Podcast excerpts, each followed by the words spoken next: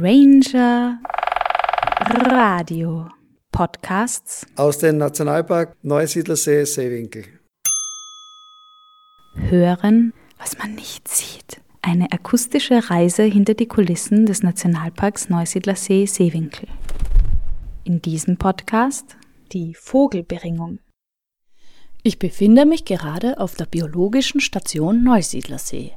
Hier werden für das Burgenland Wasserproben wie Trinkwasser oder Badegewässer untersucht sowie Umweltgutachten erstellt. Aber nicht nur das, sondern sie beteiligt sich auch an der Forschungstätigkeit im Nationalpark. So werden hier beispielsweise Vögel beringt und das will ich mir heute genauer ansehen. Aber warum das überhaupt gemacht wird, frage ich erst einmal den Biologen und Koordinator des Beringungsprojektes Gilbert Hafner.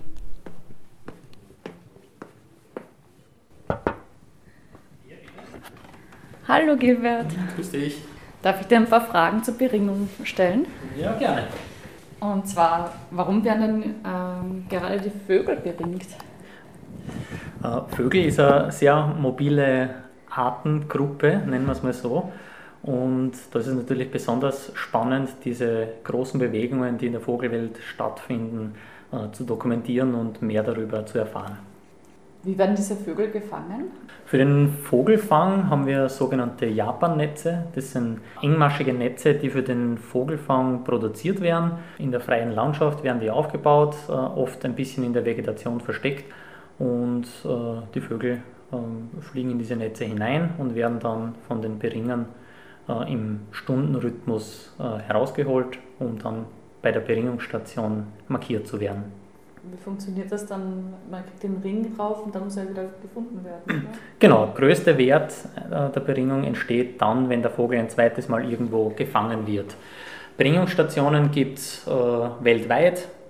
Die Wiederfundrate oder die Wiederfangrate ist verhältnismäßig gering. Sie ist je nach Artengruppe auch unterschiedlich, aber bei Singvögeln sind wir dabei vielleicht 3 bis 5 Prozent an Vögeln, die äh, ein zweites Mal irgendwo gefangen werden. Aber äh, im Hinblick auf die große Zahl der Vögel, die ähm, in Österreich und europaweit beringt werden, äh, bekommt man so eine wirklich tolle Datengrundlage und man erfährt sehr viel über den Vogelzug, der nichts Statisches ist, sondern sich auch laufend verändert. Also auch die Zugwege von unserer heimischen Vogelarten werden mit der Zeit äh, angepasst. Besonders bei den Kurzstreckenziehern, also wir unterscheiden grundsätzlich zwischen den Langstreckenziehern, die äh, im, südlich der Sahara in Afrika überwintern, und den Kurzstreckenziehern, die nur im, ein Stück Richtung Süden ziehen, irgendwo am Mittelmeer überwintern. Und äh, bei diesen Kurzstreckenziehern gibt es eben äh, Arten, die immer länger in den Brutgebieten bleiben, bevor sie Richtung Süden ziehen. Aber es gibt auch Entwicklungen, wie beispielsweise bei der Mönchsgrachsmücke, äh, wo man entdeckt hat, dass es äh, Individuen gibt, die äh, beispielsweise in Deutschland beringt werden und in Großbritannien überwintern und dort sich von Ziersträuchern beispielsweise ernähren oder gefüttert werden. Mhm. Was kann man machen, wenn man jetzt einen Vogel findet, der beringt ist? Ja, unbedingt melden. Das sind wichtige Daten für die Vogelforschung. Man schaut sich den Ring genau an und das ist vielleicht allgemein noch interessant, äh, was auf so einem Ring draufsteht. Äh, und zwar auf jedem Ring ähm, lässt sich irgendwie erkennen, aus welchem Land er ist. Und auf den österreichischen Ringen äh, steht eben drauf Cliff als Hinweis auf das Konrad-Lorenz-Institut für vergleichende Verhaltensforschung. Und da steht eine Internetseite drauf. Und wenn man so einen Ring findet, dann kann man auf diese Website gehen und dort findet man sofort ein Formular für Ich habe einen Ring gefunden ähm, dann schickt man diese Ringmeldung und nach einiger Zeit äh, bekommt man dann eine Rückmeldung über die Geschichte dieses Vogels. Ja, danke Gilbert für die Infos und wir schauen uns das jetzt live an, wie das funktioniert mit dem Beringen.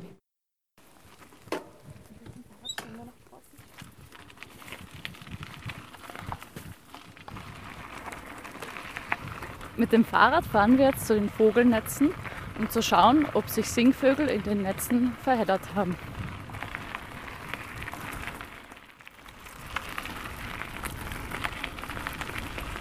Heute helfen Nationalpark Rangerin Joko und Flora beim Beringen. Also. Und da ist auch schon ein Vogel im Netz. Das war ein Teichwasser, ne? Genau, also streift man mal das Netz von den Krallen runter. So. Als nächstes kommen dann die Flügel dran. Mal das Netz über den Flügelbug drüber ziehen. Und dann noch das Köpfchen und dann ist der Vogel schon frei. Und dann kommt ein Zackerl. Und da gibt er dann auch gleich Ruhe, oder? Genau, da ist schon dunkel drin, da kriegt er das dann nicht so mit.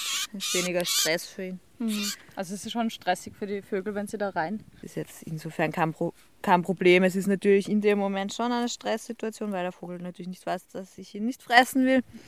Aber sobald er dann wieder frei ist, hat er sich gleich wieder erholt davon. Und es kann den Vögeln im Netz auch nichts passieren, die sind ganz weich, dass die Vögel sich zwar verheddern, aber sich dabei de facto nicht verletzen können.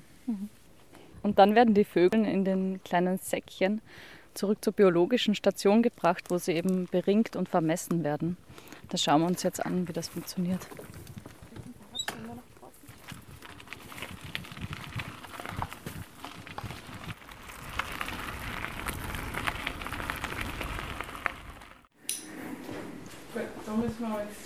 Wir haben da auch schon einen Teichrossinger. Teichrossinger. Rossinger Erstfall, also der hat noch keinen Ring, der kriegt jetzt eine Ringnummer 306.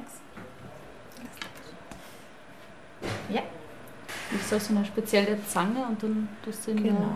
Also es gibt verschiedene Ringgrößen, eben je nach Größe des Vogels. Und der ist dann ganz locker drauf, aber eben so, dass er eben nicht vom Bein rutscht, aber auch nicht zu eng drauf sitzt.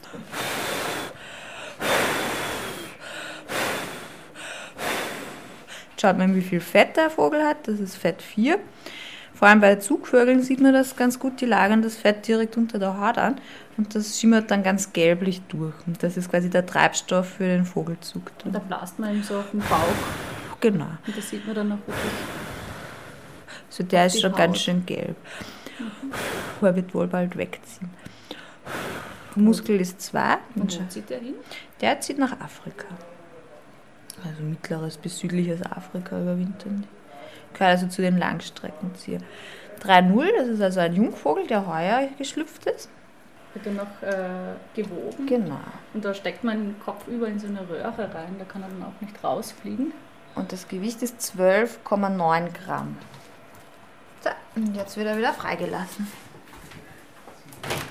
Macht man einfach das Fenster auf und da gibt es sogar so eine kleine Luke und Wegflugstelle. Und da fliegt er schon. Joko, wie findest du das so bei dem Beringen dabei zu sein? Ähm, ich finde es sehr schön, es ist eine ganz neue Erfahrung, jetzt mal die Vögel, die man sonst nur durch Spektiv oder Fernglas sieht, mal wirklich in der Hand zu haben, das ist natürlich eine sehr schöne Erfahrung. Und da sieht man auch nochmal natürlich genauer, wie die Vögel ausschauen und das ist, gefällt mir sehr. Kann ich mir vorstellen, öfter zu machen. Danke, dass ich dabei sein habe dürfen und ich wünsche euch noch viel Erfolg beim Vögelfangen. Dankeschön. Ciao, Baba. Ciao. Im nächsten Podcast die Gänseberingung. Gefördert aus Mitteln der Europäischen Union im Rahmen des Europäischen Landwirtschaftsfonds für die Entwicklung des ländlichen Raums.